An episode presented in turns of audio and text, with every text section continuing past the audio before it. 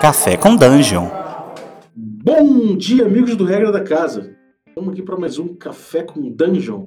A sua manhã com muito RPG.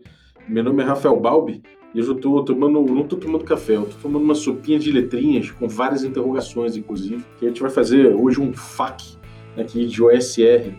Então, você sabe já que a gente está falando da nossa coluna de OSR aqui, Old School. É, para participar dessa coluna e me fazer essas perguntas, eu estou recebendo aqui a Renata Canivaroli, do Aliança RPG, um canal de RPG. Então, bom, a gente vai começar já, mas antes, lembre-se de considerar apoiar aqui o Café com Dungeon lá no nosso PicPay. Você assinando, sendo um assinante do Café com Dungeon, a partir de 5 reais você ajuda a gente a voltar a ter cinco episódios por semana e, enfim, tem vários benefícios aí com todos esses níveis de apoio, desde os cinco reais até o, o apoio mais caro, você vai tendo cada vez mais é, benefícios, né? É, vamos lá, vamos começar o episódio. Então, fala Renata, bem-vinda, bom dia. Bom dia, Valve. Obrigada aí pelo convite. Não tô tomando café, mas tô tomando aí a, a irmã mais próxima dele, uma coquinha gelada. Tá muito calor em Curitiba. e hoje eu tô aqui pro crime, né? Que é pra te encher de perguntas. Exatamente, é. Tomara que, tomara que eu saiba responder tudo. Mas vamos botar à prova aí meus conhecimentos de OSR. tomara que as perguntas sejam é, iguais às, às perguntas do público e que, eu, que a resposta também seja suficiente para a galera. Se não for, vocês podem mandar aí e-mail, podem mandar Twitter, podem mandar todas as redes sociais aí que a gente dá mais uma, mais uma trabalhada em cima disso. Mas vamos lá. É, quer se apresentar? Quer falar alguma coisa sobre você antes? Quer, quer, quer apresentar o, o Aliança rapidamente? Bom, meu nome é Renata, né, como você já apresentou. É, eu sou aí uma, uma advogada que vendeu a alma pro lado errado. Eu sou, eu sou moderadora no Aliança RPG, que é um grupo de WhatsApp de estímulo à criatividade. A gente aprende a fazer uma série de atividades que são voltadas para a criatividade mesmo.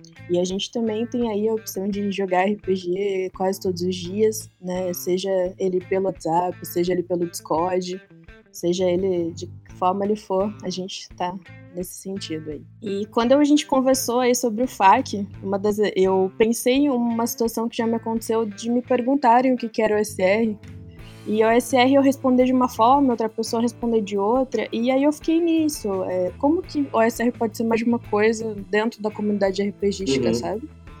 E, e aí, então, a minha primeira pergunta é: quais são as maiores confusões relacionadas à explicação de, do jogo OSR? Assim? É. Cara, isso é uma pergunta bem maneira.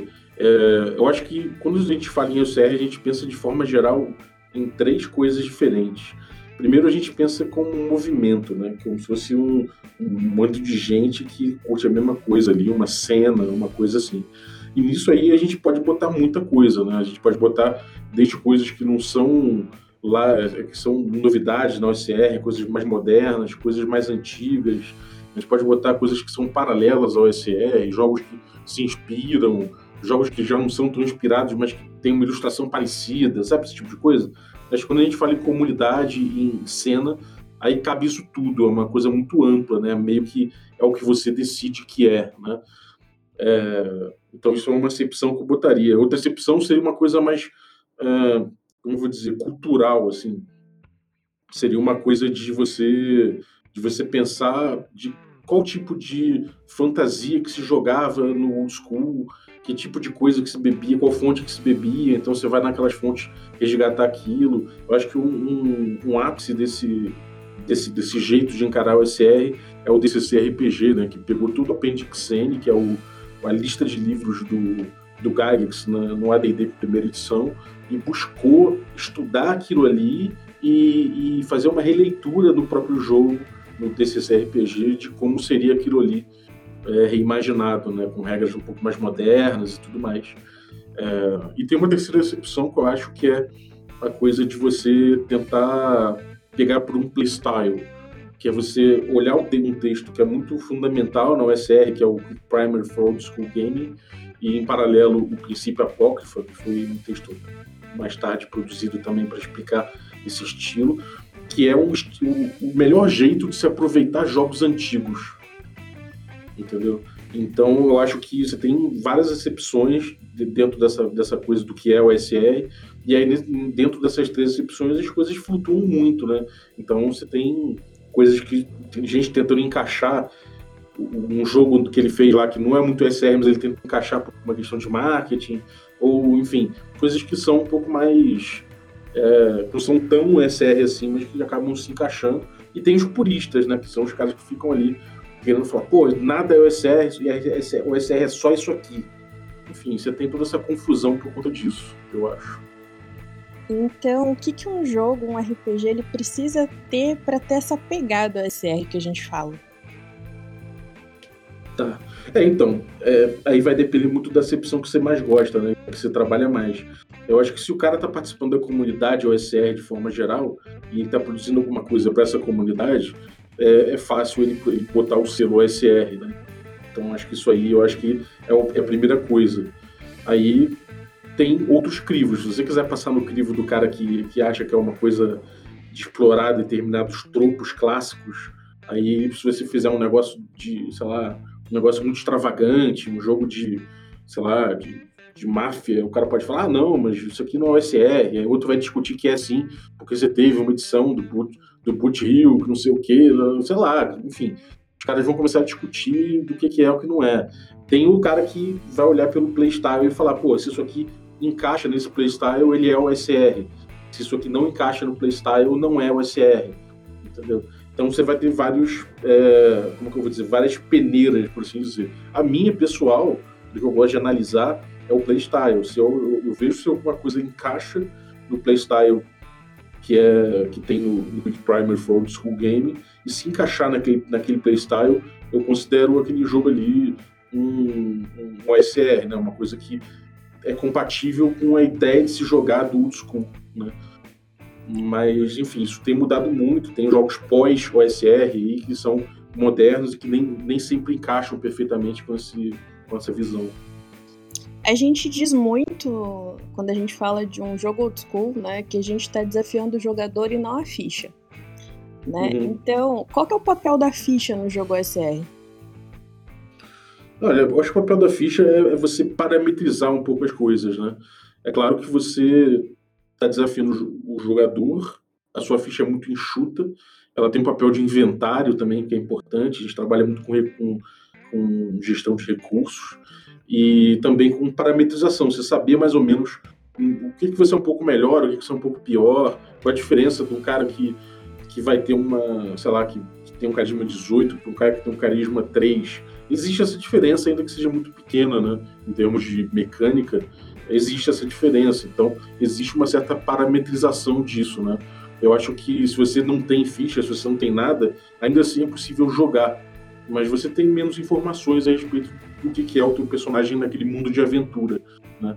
Na OSR a gente costuma dizer que o seu personagem é o seu proxy naquele mundo de aventura.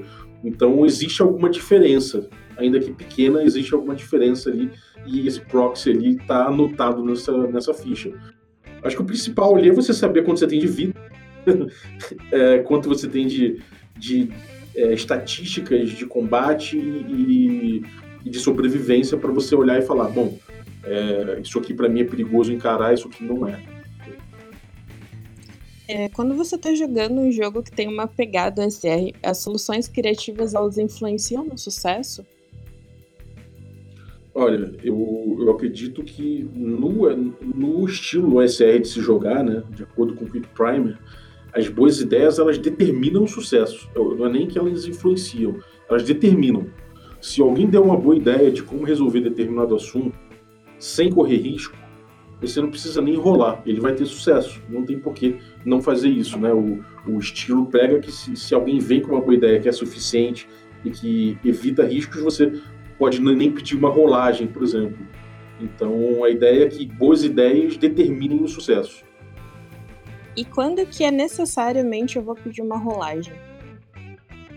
Quando necessariamente. Então, eu, eu acredito que é de acordo com o risco, né, de forma geral que vai, que vai engatilhar essa necessidade da rolagem. Se tiver um risco, você tem uma situação limite em que você precisa de uma, de uma probabilidade daquilo ali acontecer ou não, né? Se você estiver correndo risco, você vai vai ter que rolar. E aí você rola aquilo ali e vê o que acontece. É, que uma, uma decorrência clara disso é que você perguntar o que acontece se eu falhar? Se a resposta for nada, você também não tem por que rolar, entendeu? Então acredito que a rolagem ela tem algumas, ela tem alguma, algumas características e o principal delas é o risco. A gente, a gente pega aí cenários para ver uma dungeon, alguma coisa, eles se dizem OSR. Você acha que eles são compatíveis só porque se dizerem que eles são OSR? Cenário você diz tipo Mistara, Dragonlance, esse tipo, tipo de... dungeons aí famosas, uma mega dungeon. Misturar várias uhum. dungeons só porque elas são voltadas para SR, você acha que dá uma compatibilidade? Olha, eu acho que tem um jeito muito, muito claro de você criar uma aventura ou um cenário para o SR, sabe? Se você tem um, um cenário e uma, ou uma aventura que se importam muito com uma, uma história, né? ou seja, uma linha de acontecimentos, um arco de, um arco de história, um, um início, meio e fim, ou coisas que tem esse, essa sequência eh, de fatos assim, você normalmente isso não é muito compatível com a ideia do OSR, né? O OSR ela tem mais um, ele é um puxado um pouco mais para narrativa emergente, para você ter um problema, você tem uma questão acontecendo ali, você joga os jogadores ali dentro para eles superarem aquele desafio, né? É, essa coisa de você contar uma história é muito mais cheia de, de arcos e de vontades específicas de roteiro, sabe? De, do que, que vai ser uma boa história, do que, que vai ser contado no futuro, isso é uma coisa mais moderna do que, do, jogo, do que acontecia nos jogos antigos. Então eu acho que o que vai dizer se aquele, se aquele cenário ou aquela aventura ela é, ela é boa para o SR ou não é o quanto que ela tem de o quanto que ela tem de backstory e de história programada para frente, entendeu? A gente diz muito também que o SR é um jogo muito letal, né? Então, uhum. se tratando de um jogo letal, você acha que a gente não, não deve ligar para os personagens, porque eles vão morrer mesmo assim? Como que a gente deve tratar o personagem no SR? Olha, eu, eu acho que você, no SR, você vai, você vai levar a letalidade, porque ele é um fator importante. Você tem que, estar, tem que estar sempre na tua cabeça que o personagem pode morrer de uma hora para outra. Então isso gera um certo desapego, por um lado. Por outro, é, você naturalmente, por jogar com um personagem no mundo de aventura, você vai desenvolver a personalidade dele, você vai desenvolver, de certa forma, a história, conforme for necessário, a história pregressa dele, isso tudo você vai desenvolvendo na mesa, né? Então, eu acho que o limite aí que eu vejo, né, o, o interessante, é você jogar com o seu personagem na mesa. O que for trazido para o seu personagem na mesa e acrescido para ele no contexto da mesa é interessante. O que vem de fora, ele acaba sendo uma carga que você acaba criando uma carga de expectativa muito maior do que a mesa está trazendo para você. Então, se você se limitar ao que a mesa está trazendo, acho que você vai, vai arrazoar muito, muito melhor o, o, o, quanto você vai se apegar àquele personagem, entendeu? É claro que você se apega, mas de forma geral eu acho que você vai entendendo que você, pô, tô botando o meu personagem em risco mais, tô botando o meu personagem menos em risco, tô, pô, tô preservando mais, tô preservando menos. O risco que eu tô assumindo, eu sei que se eu morrer a culpa é minha, entendeu? Então você tem todas tem toda uma questão de tratar essa letalidade aí que que, que se relaciona diretamente com o apego e desapego do personagem, entendeu? Entendi. Você tinha dito no começo que o SR ela, ela tem três fatores, né? Ela pode sair até um movimento. Você acha que esse movimento ele, ele abarca os novos jogadores ou ele é mais para a galera que viveu aí nos anos 80 mesmo, que viveu essa, esse período dos jogos, jogos antigos? Uhum. Cara, olha, eu, eu acho que a galera que viveu nos anos 80, viveu os jogos, os jogos antigos, eles pegaram um RPG numa fase em que não se sabia o certo o que era, o que era RPG. Tanto que a, o próprio D&D evoluiu, de certa forma. Não, não digo para melhor ou pior, mas ele mudou. Ele mudou de acordo com necessidades de mercado, ele mudou de acordo com, com necessidades psicológicas dos autores.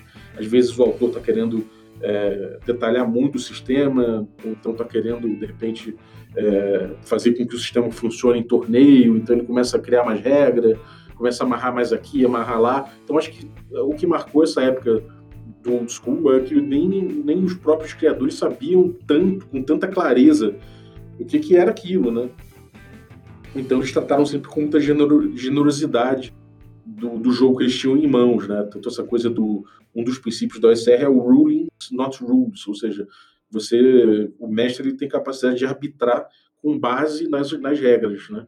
E não ficar seguindo a regra é, de, de forma cega. Ele tem que adaptar aquilo ali para a mesa dele. Então, então, de forma geral, o que marcou aquela geração era não entender muito bem o que, que tinha, o que, que se tinha em mãos. E o que, que marcou a geração nova, o que marca a geração nova é, em relação ao SR, é, é, tentar descobrir um playstyle que se perdeu. Então você tem as duas, só que há uma maturidade, por outro lado, em relação ao, ao à história do, do, do, do, RPG, do design, dos jogos novos. Então essa, essa esse encontro de do, old school, do estilo old school com gente nova é muito possível e é até muito frutífero, né? Você vê que sai que, que desse encontro saem jogos novos, saem jogos influenciados por jogos modernos. Tem uma possibilidade imensa de coisas acontecendo dentro do SR que não se limita aos jogos antigos, né? Por outro lado, também eu acho muito legal ver que tem gente nova, como por exemplo, eu, na época do, dos jogos antigos, 81, por exemplo, eu nasci em 81. Né? Eu não tinha como jogar naquela época. E, e logo depois, quando comecei a jogar em 90, sei lá, 92, é, eu não tinha maturidade, eu era uma criança. Então, eu peguei o material da caixa preta do Grow, da Grow no Brasil, que é o D&D Basic de 81, e eu joguei sem maturidade alguma aquilo ali. Eu joguei como um videogame, talvez, não sei. Mas então eu vim descobrindo a OSR e vim tratando ela com mais maturidade conforme eu fui ficando mais maduro. E redescobrindo uma forma de jogar perdida. Então isso também é, me traz muita. me traz um respiro muito grande, entendeu? É, eu acho que esse diálogo é muito interessante entre todas as gerações, entre gente nova, gente mais velha. Acho que isso é muito, muito importante, não só para os jogadores curtirem, mas para o RPG em si, entendeu? Eu partilho dessa opinião também. Eu, particularmente, só mestrei o CR, e sou aí um, um pouquinho mais nova. E uhum. você chegou a falar da narrativa emergente, né, no, no, no, cenário do SR. Você acha que só o SR que comporta narrativa emergente ou em outros jogos a gente também acha ela? Cara, eu acho que se não tiver narrativa emergente, você não tem RPG. Primeira, primeira coisa. Então, acho que todo RPG tem alguma coisa de narrativa emergente, senão ele não é RPG. E é difícil você ver alguma coisa que não seja RPG sendo jogada como RPG, sabe? É, o máximo que eu chego de exemplo é você pegar uma, sei lá, de repente um, um jogo de, de vampiro daqueles clássicos em que o cara tem uma história na cabeça, ele é um storyteller, e ele força o grupo a seguir o caminho que ele quis, e o, o grupo acaba, o grupo de jogadores acaba sendo só um bando de ator momentâneo para as coisas que ele pensou, sabe? Fora isso, esse, esse, esse tipo de coisa que acontece, ou o mestre da, o mestre de old school, às vezes, que tem também, que pesa a mão no, na liberdade que ele tem e faz o grupo seguir o caminho que ele quer, sabe? Fora esse tipo de coisa, você vê o RPG acontecendo, a narrativa emergente acontecendo em todos os RPGs. É, existe uma coisa que, que, que você pode ter em certos RPGs que limitam a narrativa emergente. Por exemplo, a ideia moderna de que você tem uma história com início, meio e fim. No, na quinta edição, por exemplo, você levela Miles, né, que são pontos de narrativa importantes para você chegar e ganhar level. Então, essa coisa de você contar uma história, se você não tomar muito cuidado, ela pode massacrar um pouco a narrativa emergente, porque você está querendo uma narrativa que já existe na sua cabeça. Né? Ou outros jogos, como por exemplo os jogos é, de experiência fechada, eles tentam fazer com que as regras tragam já um, um, repertório a ser seguido, né? Então, eles, é muito interessante porque você pode não conhecer o repertório daquele tema que você está jogando, por exemplo, máfia, e o próprio jogo ele traz o repertório na ficha ali, com as coisas que vão acontecendo, o sistema amarra já. Só que isso não deixa de ser um, uma certa, uma certa, um certo cerceamento da narrativa emergente. Você sabe que a narrativa emergente vai acontecer nesse miolo aqui. Nada fora disso vai acontecer. Então são sabores que se busca, né? São é, possibilidades que o RPG está tentando, mas que ora tira um pouco de narrativa emergente daqui, tira um pouco de, de narrativa emergente para lá, mas sempre com alguma com algum objetivo em mente, né? E agência? A gente tem um episódio muito polêmico de agência aqui do Café com o Kalims. E você acha que os jogos OSR a gente preza mais pela agência do jogador? Bom, cara, a agência é uma coisa complicada. Tem é, agência do jogador em qualquer. Agências tem qualquer jogo, né? Na, na, teoria isso tem que ter. E agência, o núcleo da agência, no meu entender, eu acho que eu já vi um teórico outro de, de jogo falando sobre isso. É, o núcleo do, da, disso aí é quando você tem o, a, a, as decisões dos jogadores impactando no jogo, né? Que você tem um impacto real ali. E se não tem impacto real, se, se o jogador não está jogando de fato, ele está fazendo, está acontecendo outra coisa ali. Então as decisões que ele toma, que são informadas é, no jogo, vão ter alguma consequência.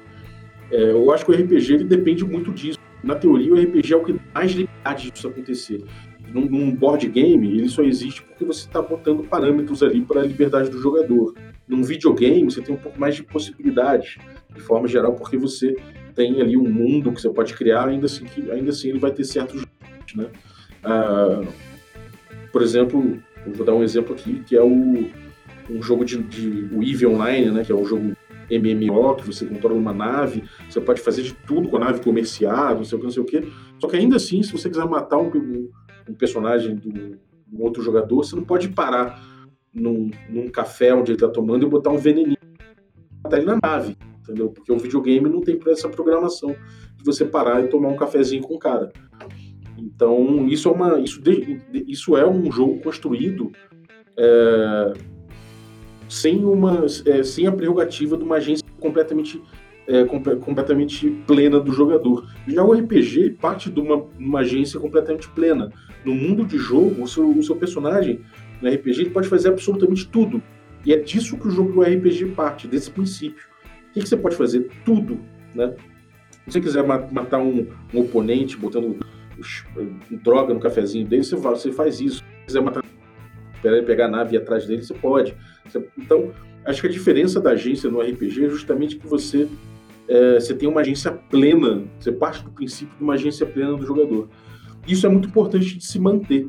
É claro que você vai é, podando um pouco a agência do jogador em certas coisas. Por exemplo, se você quer que seu personagem tenha um tenha um caso, sei lá, um Cthulhu, ele tem ele, ele sofreu um terror absurdo e não consegue se mover então, isso é um efeito que não vai ter no sistema e o seu personagem não vai agir. Então, você tem a agência podada para gerar um sentimento de terror em você. É, existem esse tipo de recursos, mas eu acho que, de forma geral, o RPG cresce quando você dá agência para o jogador, entendeu? Então, até nesse caso, nesse tipo de caso, do que o personagem está sentindo ou não, eu acho que quanto mais você estimular a agência do jogador, melhor fica o RPG entendeu? Acho que mais é, é, é, mais dentro dessa linguagem do RPG você tá você tá andando. Né? Quanto menos agência você tem, mais fora dessa do, do, que faz o RPG brilhar você tá. A SR a gente diz que ela tem aí menos regras, né? Ou nas palavras do Diogo que são regras mais leves. Você acha que ele é um, um modo mais fácil para quem tá começando no RPG? Não, cara, eu não acho. Eu acho que o SR, quer dizer, depende, né? Se você... Simples, é muito fácil, porque você vai brincar com faz de conta e com diálogo, né? Como o SR tem essa coisa do, de, de, uma boa ideia resolver uma situação, o jogo passa muito nesse diálogo entre mestre e jogador. E isso é muito fácil para quem começa. Né? Dialogar para quem começa é muito simples. Basta você ter uma boa ideia, é, você não tem muitos poderes na ficha, não tem muita, muitos parâmetros para entender de, de poderes extras, os parâmetros que você tem são muito simples. Então é fácil você medir o que você pode fazer, o que você não pode e o risco das coisas. Né? Agora, em jogo, jogos mais complicados, quer dizer, para você mestrar é mais difícil, porque você tem aqueles parâmetros ali, mas é muito importante que você dê esses parâmetros bem esmiuçados para o jogador. Eu costumo dizer que você mestrar o SR pede pede uma certa bagagem em termos de fundamento do RPG. Né? É, se você não tem bons fundamentos, você vai mestrar mal SR, porque você não vai, por exemplo, é, ter um bom, uma boa antecipação dos riscos, você não vai parametrizar uma cena o suficiente para o jogador decidir o que ele quer fazer, ele vai assumir riscos que ele às vezes, às vezes não, não, não sabia que estava assumindo, né? E num jogo esse tipo de coisa é muito importante. Inclusive, se você não tá, se você não tem parametrizado o risco que você está correndo e a oportunidade que você está aceitando, você não está em plena agência quando você decide. Então, esse tipo de coisa no, no na USR fica muito na mão do, do mestre, né? Então, o mestre tem que ser um mestre experiente, até para não cair na tentação de usar todo o poder não parametrizado que ele tem na OSR é, de, forma, de forma leviana, de forma abusiva, né? Você acha que é super possível mesclar o OSR com jogos modernos? Olha, eu acho, assim, impossível, eu não acho, acho possível fazer, acho que tem jogos que fazem isso, mas até porque os jogos OSR são, costumam ser modulares em relação às regras, então você consegue encaixar facilmente uma coisa ou outra num jogo OSR, mas é o, mais difícil disso é você manter o espírito OSR dentro disso tudo. Né? É muito fácil você sair do espírito OSR porque você está botando certas regras ali que não, que não, não prestigiam esse estilo. Um exemplo é você ter um jogo que é muito dependente de testes de de skill, o teste de atributo. Né? Se você tem um, se o teu personagem é muito bom em determinados atributos, determinados skills, e aquilo ali é muito fácil para ele fazer, é, ele vai começar a buscar soluções, por exemplo. Né? Isso vai levar o jogador a quase praticamente provocar as rolagens.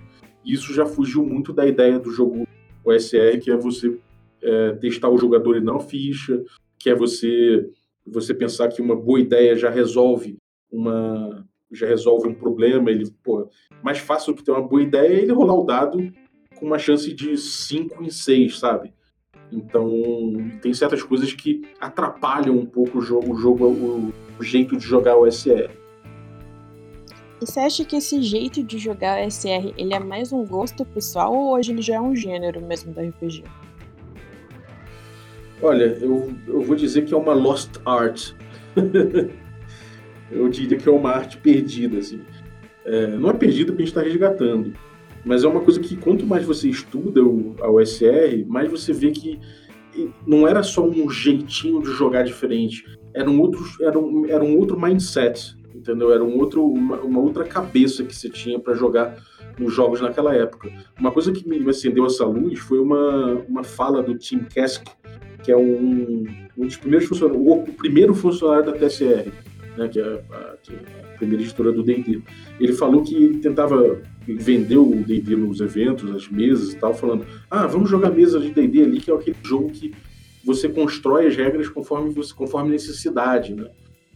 É, tinha muito essa coisa de você ter uma, um sistema muito pequeno, as decisões serem muito importantes, e às vezes o mestre decidia mais ou menos como é que determinada situação ia funcionar em termos de regra.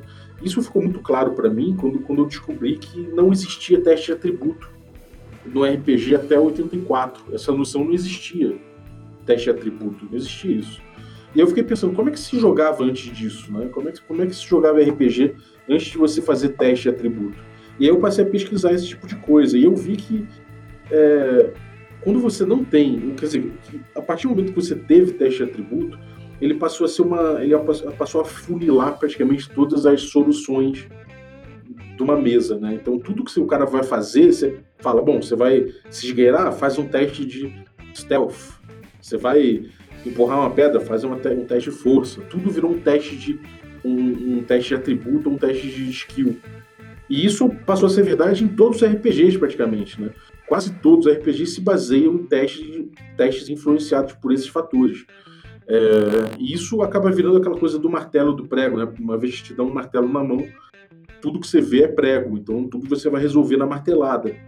E quando você não tinha teste de atributo, você não tinha esse funil. Então isso leva você a, a, a olhar as cenas e, e as, é, os desafios e, e as situações por outros prismas que você hoje em dia não olha, entendeu? É, um exemplo que eu posso dar aqui é no D&D Moleque, que, é o, que foi o jogo que a gente jogou aí, o pessoal deve conhecer, né?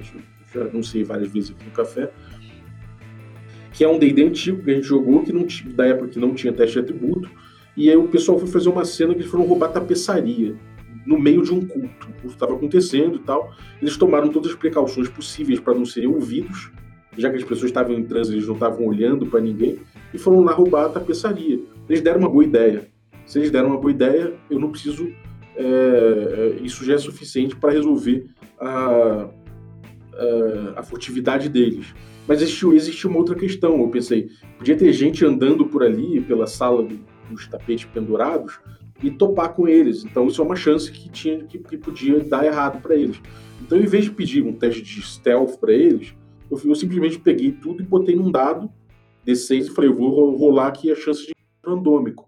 Enquanto vocês estão tirando tapete, pode aparecer alguém. E aí, enfim, não importa o teu skill, você estava lá, você conseguiu fazer o que você queria, mas apareceu alguém e topou com vocês. E aí toda aquela o drama daquela cena foi resumido a uma rolagem de seis que se caísse um ou dois podia dar merda para eles. E aí é, o drama gerado foi muito bom, o uso do sistema foi muito simples e a gente, a gente olhou o problema de, uma, de, uma, de um ponto de vista que não passa necessariamente pelo skill do jogador, mas sim pelo ambiente, né? Então você vê que você começa a, a guardar muito mais recursos da cena e gerar pequenos jogos dentro de cada problema, né? O que eu acho muito interessante. Então é um outro mindset. É uma época um pouco mais ingênua do RPG, por assim dizer, em que você tinha menos soluções prontas, né? menos soluções que hoje em dia se tem como praticamente um, um guia geral de tudo. Né? Tudo que você faz no RPG, na grande maioria dos sistemas, é resolvido por teste de atributo de skill. No, na OSR já não era assim. E isso vale para muitos, muitos tópicos dentro da OSR, entendeu? É verdade. Você acha que a OSR ela tá muito ligada à aleatoriedade? Porque a gente está sempre pegando uma tabela, sempre pegando um gerador de encontro, um X. Uhum. É, eu acho que isso vem da tradição dos jogos antigos. É uma coisa boa de falar é o seguinte, a OSR, eu, da OSR, eu tô falando no caso do old school, né? A OSR busca nesse estilo de jogo old school. Então, então a gente está falando do estilo old school que a OSR resgata, né? Mas, enfim, deixa eu voltar. Uh, Repete sua pergunta, por favor. Se o, o movimento, o estilo old school, o OSR, que é o retorno, né? Se ela tá muito ligada à aleatoriedade. Porque a gente tem sempre ah, uma sim. tabela, a gente tem sempre um gerador de encontro, alguma coisa assim. Sim. Então, eu acho que isso é muito natural, é, porque é uma, é, uma, é uma tradição da OSR, né? Um recurso que você tem para você meio que tirar a, a, responsabilidade de de arbitrar alguma coisa do mestre e botar numa coisa mais isenta, é você resolver alguma coisa pela tabela, né? Então a tabela é um pouco mais isenta que o mestre. Por mais que o mestre tenha criado a tabela, é, você tem chances ali, tem co coisas diferentes que podem aparecer. Isso é um motivo né, de você usar. Outro motivo é você é você poder ter handouts, né? Você poder improvisar de uma forma mais simples quando for necessário. Então, de repente, você, sei lá, você não, não sabe nenhum nome legal agora, não vem nada vem à sua cabeça, você pode ter uma tabela sua mão e enrolar. Eu acho que isso é uma coisa que vem com o SR como tradição, mas que serve para qualquer tipo de jogo, entende? É, não é que seja especialmente da OSR tabela. Eu acho que é uma coisa, é uma tradição que vem dos jogos antigos, que se usava muito e que é uma mão na roda até hoje para jogos modernos. Entende? É, todo mundo na comunidade geralmente adora suas próprias tabelas ou tantas outras tabelas, né? Se você uhum. pudesse definir a OSR em três palavras, quais seriam? Uh, seria Old School Renaissance. Eu tô, tô zoando. tá de sacanagem com a minha cara. Não, cara, eu, eu botaria. Eu botaria um novo velho paradigma, assim, como primeira expressão, né? Não vou falar palavra, mas uma uma expressão, um novo velho paradigma. Eu acho que seria isso. É, é, é um paradigma que, que a gente viveu, que, que o RPG viveu durante muito pouco tempo, sabe?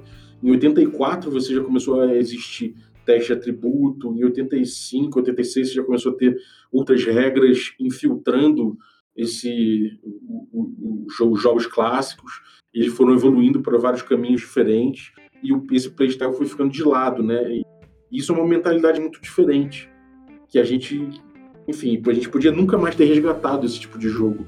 Eu acho isso muito curioso. Então, eu acho que a OSR, mais do que tudo, é, é esse novo velho para abrir uma coisa que, que é muito legal, que é muito interessante, é nova, e eu acho que é por isso que, de certa forma, assim, ela é nova apesar de ser velha, né? Acho que é por isso que vem ganhando tanto prêmio, vem inovando tanto, é porque realmente é uma, é uma, é uma coisa que a gente estava perdendo, e foi uma, uma descoberta muito boa para o RPG como um todo, eu acho. Inclusive, você vê gente que era que estava na crista da onda, que eram os caras mais modernos do RPG, eles meio que sentiram a, a, a entrada da OSR e começaram a rever alguns conceitos, começaram a desenvolver também para a lógica OSR de jogo.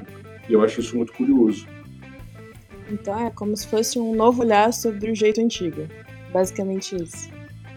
É, é um, um olhar de gente moderna período que passou, né, que se perdeu, que até às vezes alguns caras que viveram aqui não, não tinham, tinham perdido, sabe?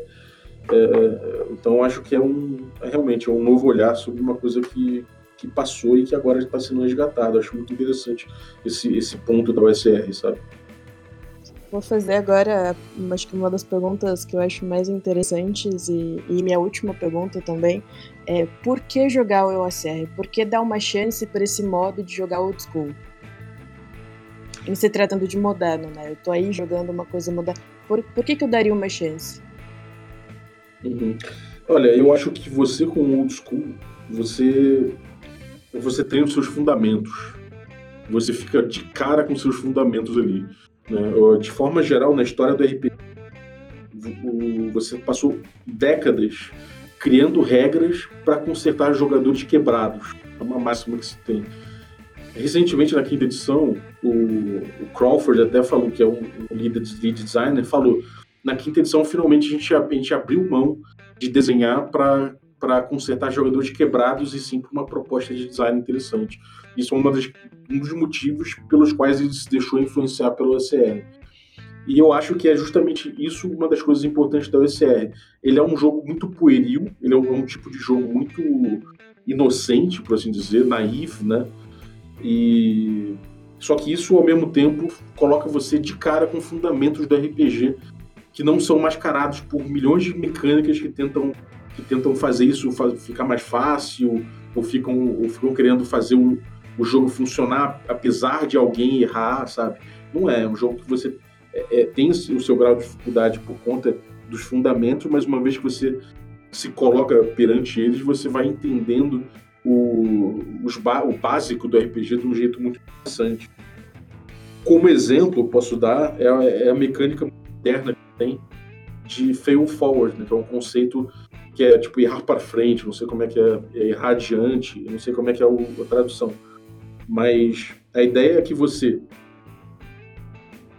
antigamente a crítica que se fazia é que no D&D você jogava o dado, você em certas situações você o mestre só fala assim, ah, você errou e pronto, não, não, não, não tem nada a partir daí, não nada em termos de história a partir daí, porque simplesmente o personagem errou. É, e aí, sei lá, os caras falam, bom, no nosso jogo não é assim, a gente tem é, aqui o conceito de fail forward, ou seja, você falhou, você vai conseguir fazer o que você queria, só que alguma coisa acontece para te, enfim, alguma coisa prejudica de leve você. Ou você vai acumulando é, uma tensão que vai crescendo até você falhar e quando você aí você vai pagar por tudo que você deixou para trás, né, em termos de falha. Isso é uma, é uma grande solução, é uma bela solução para um problema que nunca existiu.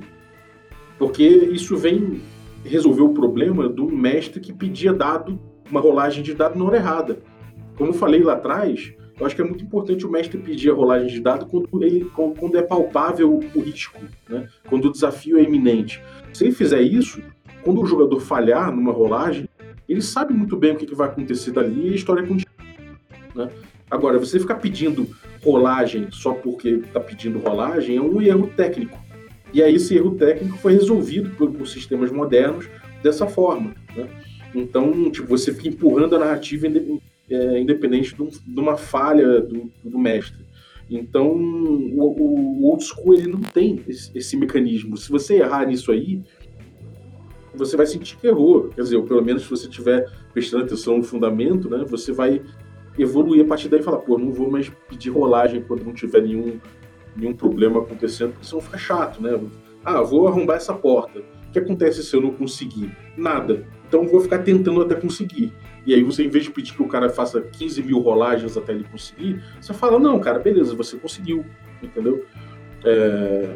Então, assim, ou você pode falar que ele conseguiu, mas ele alertou as pessoas porque a porta rangeu, enfim. Você não precisa, é, você não, tinha, não precisava ter o mecanismo para que, que isso fosse resolvido se você tivesse os fundamentos bem resolvidos dentro de si. Então, um jeito de você desenvolver isso de uma forma muito crua é você, jogar o SR, entendeu? Entendi. E diz para mim qual é o jogo SR que você tem sua preferência. Olha, eu vou, vou diferenciar jogo SR school, né? É, eu vou botar o jogo SR que eu mais gosto, o, como o Dungeon Crawl Classics, que eu acho esse resgate que ele faz do Appendix N delicioso. Eu acho que ele chega num ponto que o D&D original não chegou em termos de, de textura e até exagera nisso. Ele coloca uma textura muito disérgica anos 70 que eu acho que pô, foi uma opção genial. Assim. Ele é um jogo tão carregado na estética e na textura que até enjoa se você ficar jogando muito sem parar. Tempo. uh, já o meu jogo old school, aí, botar aí paralelo, é o jogo velho mesmo, que eu gosto mais, é o D&D Basic, né? Que é o D&D de, do, do, Basic Expert, do Budweiser do Cook, de 81, que eu acho que ele já não é mais o D&D de 74, que é meio, meio difícil de você pegar a regra, a regra é meio truncada, mal escrita, tem coisas ruins no meio da, das regras ali, mas que é o jogo school por excelência. Só que já é o de 81, que já é um pouco melhor repaginado, já é um produto melhor acabado, as regras estão ali, já é mais fácil você entender, e o jogo já está mais redondinho e ainda se joga dentro do estilo old school. Mais para frente você já não tem ali um estilo old school tão fácil de você atingir, apesar de você já ter produtos melhores. Então eu costumo dizer que o meu, o meu jogo favorito é o, é o BX. E dos jogos mais recentes, assim, você acha que o Ozzy, o Old School Essence, ele supre essa questão do, do jogo antigo? Que ele tem uma diagramação então, mais bonita, ele é mais fácil de compreensão? Então, eu acho que ele é a melhor encarnação do D&D Pet, né? Esse de 81. Ele é um retroclone desse jogo e ele traz esse jogo de uma forma melhor estudada, colocada de um jeito mais claro, melhor diagramado, melhor apresentado, mais fácil de você pesquisar, né? Então, acho que esse trabalho foi muito bom. Eu ainda acho que não é o, o retroclone definitivo do BX, mas eu acho que é o melhor retroclone possível. Tanto que no D&D Mulher que a gente abandonou agora o D&D Basic, a gente abandonou o Labyrinth Lore, que era um retroclone, e a gente continua, a gente vai abraçar o Ozzy com toda certeza. Então acho que você passou aí no, no teste das perguntas, né? Você acha que foi bem respondido? Encerrei as minhas perguntas agora. Eu acho que foi super bem respondido. Acho que agora a comunidade consegue ter uma noção um pouco mais clara. Assim, a gente está discutindo muita teoria, né? Uhum. Então, é, acho que foi, foi super nesse sentido mesmo. É, mas quem quiser ver a prática aí, pode botar aí no D&D Mulher. A gente foi o primeiro jogo que a gente fez, que o meu grupo fez, e que eu, particularmente mestrando, fiz depois de descobrir a importância de, do, do, atributo no OSR, ou seja, a, quer dizer, a não importância do atributo no OSR. Quem quiser ver na prática, pode ir lá ver. É, quando começa a segunda temporada do The Moleque? Olha, a gente vai gravar depois do carnaval. Imagino aí que abril deve, deve começar. Aí vai a segunda temporadinha aí. Já não sei o que vai acontecer, né?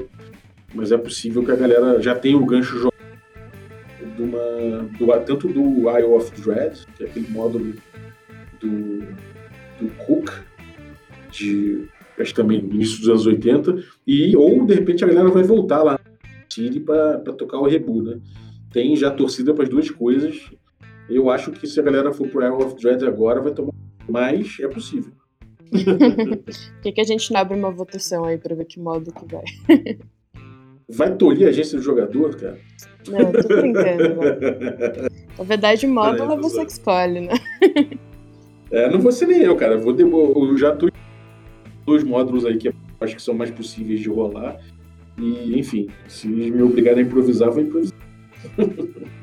Bom, a gente vai assistir. Demorou. Acho que então você, você tirou aí algumas dúvidas.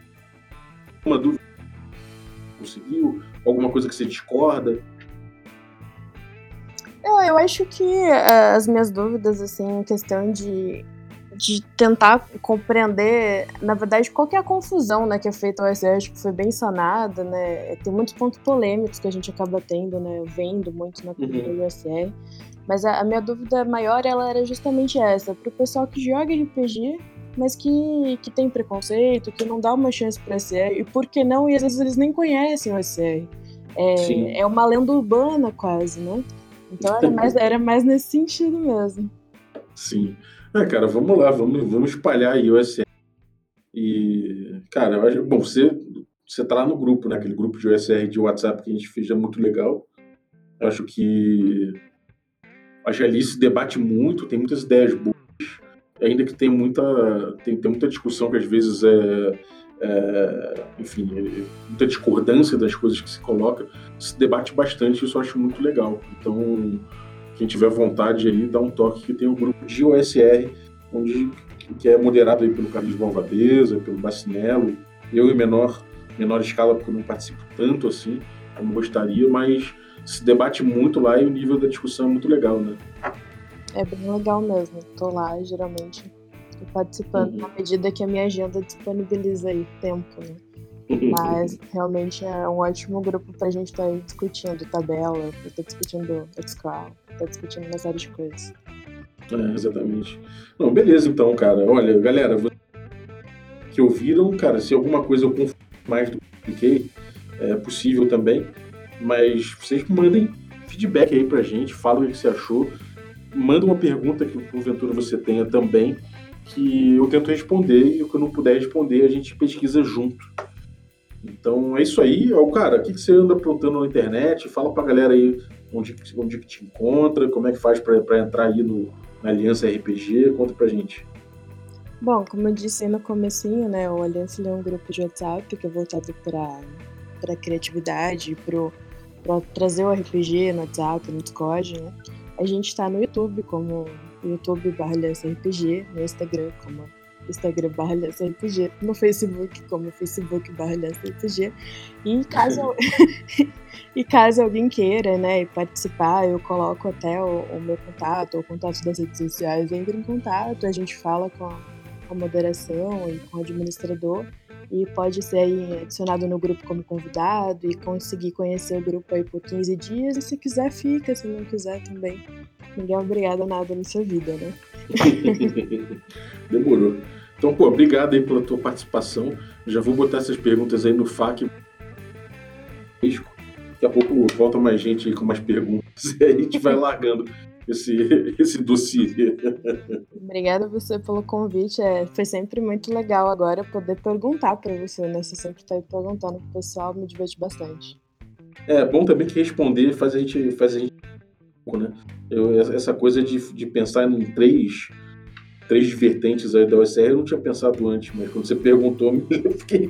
Falei, bom, vamos pensar aqui. Pode ser que exista uma quarta e uma quinta coisa diferente dentro disso, mas a gente descobre. A gente deixa para trás mais então.